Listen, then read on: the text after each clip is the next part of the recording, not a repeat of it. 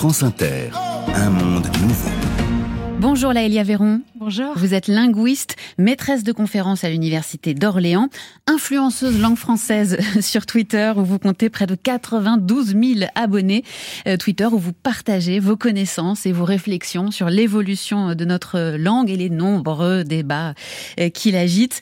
Pour vous, le langage est un instrument de pouvoir qui doit devenir un outil d'inclusion et d'émancipation plutôt que d'exclusion et de domination sociale. Vous êtes membre du collectif Les Linguistes Atterrés qui publie un tract chez Le français va très bien, merci. Dans cet essai, euh, vous allez à l'encontre des discours catastrophistes sur l'état de notre langue. Les jeunes ne sauraient plus ni écrire, ni parler bien le français. Notre belle langue serait menacée. Vous vous dites pas du tout? Non, pas du tout, dans le sens que le français ne risque pas du tout de disparaître, si c'est ça la question. Et des fois, on l'entend. Hein. Des fois, on entend le français va disparaître dans 50 ans, 30 ans. Non, le français, on considère qu'il y a actuellement 300 euh, millions environ de locutrices, de locuteurs qui ont le français en partage. C'est une langue qui est donc euh, très parlée. C'est une langue qui est très forte sur Internet, ce qui est très important euh, aussi actuellement, vu l'importance des langues numériques.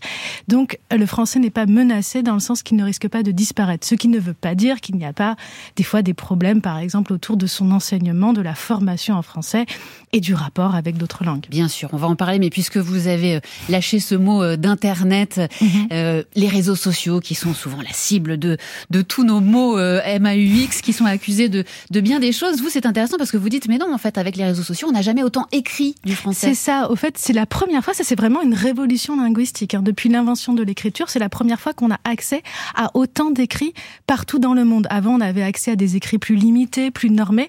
Là, on a accès aux écrits de tout le monde. Et quand on est linguiste, ben, c'est un petit trésor parce que ça fait plein de corpus différents et plein de variations de français.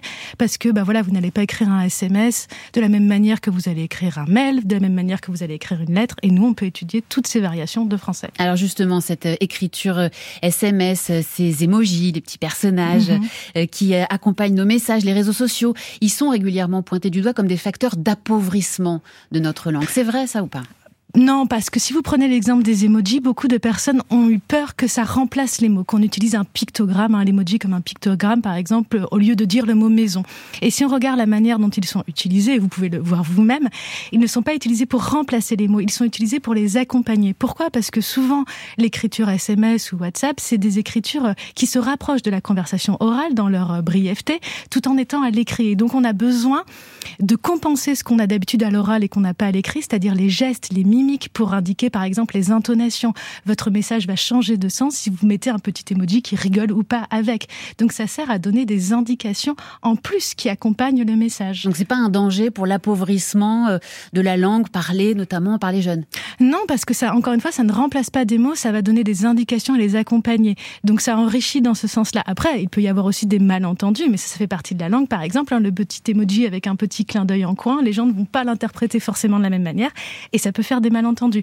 C'est l'équivalent des points de, suspension euh, avant les emojis. Euh, de la même manière, là, il y avait le, le franglais, euh, mhm. le recours aux anglicismes, qui est euh, souvent là pour désigner des phénomènes nouveaux, euh, le click and collect, le mhm. drive, ou alors la profusion des mots en ing. Ça, c'est très tendance hein, ces dernières années. Le, le, le, briefing, le débriefing, le co-lunching. ça, vous dites ça non plus, ça m'inquiète pas plus que ça. En fait, ça dépend. La, la question de la place de l'anglais est une question qui est importante parce que l'anglais a une situation de domination qu'on n'a pratiquement jamais vue à part le latin il y a longtemps. C'est vraiment une langue hyper centrale, mm. qui est une langue majoritaire dans la science, les multinationales, voire certaines productions culturelles. Et la question de l'omniprésence de l'anglais par rapport aux autres langues peut poser problème. Mais souvent, on le voit par le petit bout de la lorgnette, par euh, deux, trois mots.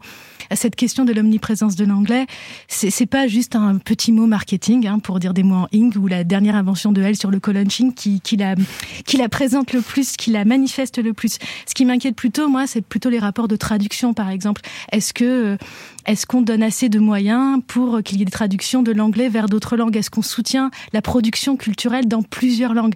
Par exemple, s'il n'y avait plus du tout de production musicale en français mais tout, si tout était en anglais, ça, ce serait un vrai problème. C'est mm. ça qui pose problème plus qu'un petit mot par-ci par-là qui nous agace moins parce qu'il est en anglais que parce qu'il est marketing. Et à, et à propos d'agacement, euh, justement, vous vous dites, il faut laisser la langue évoluer telle qu'elle est. On peut pas la graver dans le marbre. D'ailleurs, la langue de Molière euh, n'existe plus depuis bien longtemps, mais il n'y a pas quand même des formules ou des, des, locutions qui vous hérissent l'oreille quand bah, même. bien sûr, forcément, mais ça, ça fait partie aussi de, de, de l'intérêt de la langue. Il y a des choses qui nous énervent et il y a des choses au contraire qui nous plaisent.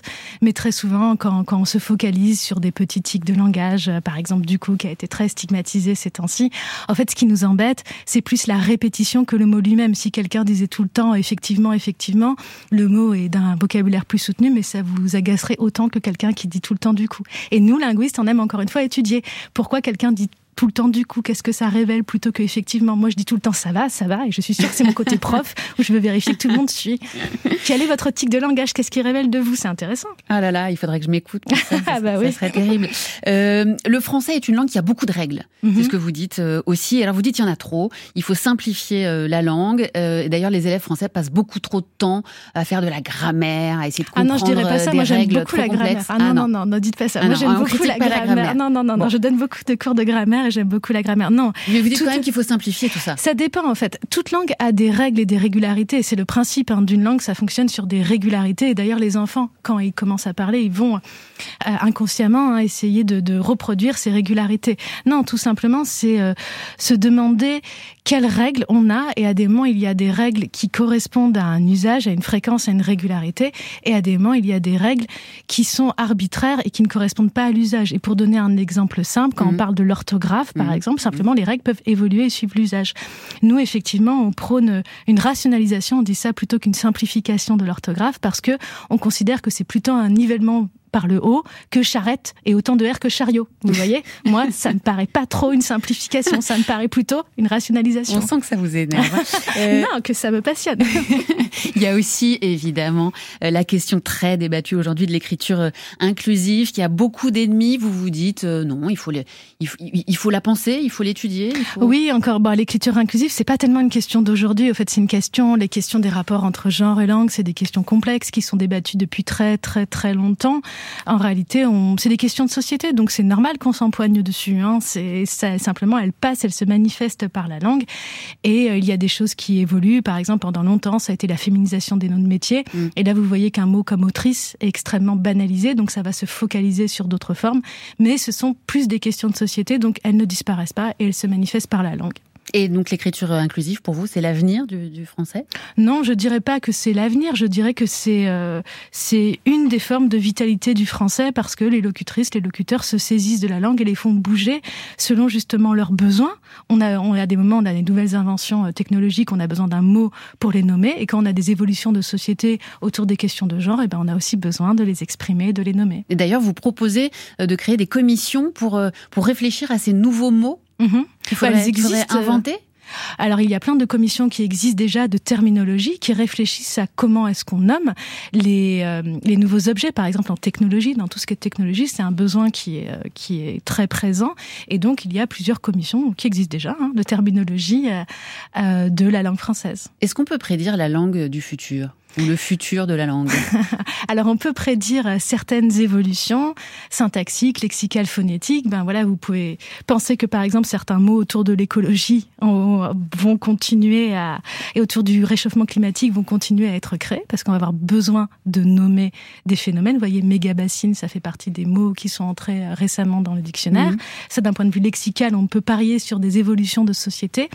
D'un point de vue phonétique, on peut aussi prédire certaines évolutions. D'un point de vue syntaxique, si vous que je vous donne un exemple assez simple, la négation, si on a le temps, en deux secondes, la négation, par exemple, eh ben, elle est de plus en plus manifestée par le pas, surtout à l'oral, que par le ne. Mm. Hein, D'accord, je viens pas plutôt que je ne viens pas. Et ça, on peut penser que ça va de plus en plus euh, être le cas. Après, vous pouvez vous poser ça sur des, sur des questions plus générales, par contre, de, pour le numérique, de l'accès aux ressources. Est-ce qu'on va développer la langue numérique comme on le fait actuellement, ou est-ce que de fait, vu que nos ressources sont limitées, on va devoir aussi limiter ça? Merci beaucoup, Laëlia Véron. Je rappelle le titre de ce tract que vous publiez avec le collectif Les Linguistes atterrés chez Gallimard. Le français va très bien. Merci. Merci.